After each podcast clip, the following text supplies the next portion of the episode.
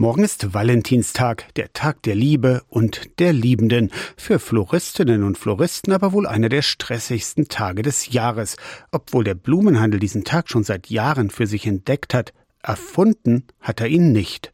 Tatsächlich geht der Valentinstag nämlich zurück auf Valentin, den Bischof von Terni. Der lebte vor fast 1800 Jahren und soll an einem 14. Februar seines Glaubens wegen hingerichtet worden sein. Valentin hat verliebten Paaren Blumen geschenkt und einer Legende zufolge soll er Paare getraut haben, die von Rechts wegen eigentlich nicht hätten heiraten dürfen. Auch in den Kirchen wird am Valentinstag die Liebe gefeiert, oft auch die Liebe zweier Menschen gesegnet. Warum auch nicht, findet Pfarrer Ernst Wachter aus Elbingerode. Dass es einen Tag gibt, an dem man die Liebe zwischen zwei Menschen feiert, das ist doch großartig. Zum Thema Liebe haben wir was zu sagen. Wir, wir machen Trauungen. Ich finde, Kirche muss bei den Menschen sein. Völlig egal, ob das irgendein Blumenhändler sich ausgedacht hat oder so. Kirchengemeinden im SAW-Land feiern morgen Valentinstagsgottesdienste für frisch Verliebte oder auch für Paare, die schon lange verheiratet sind.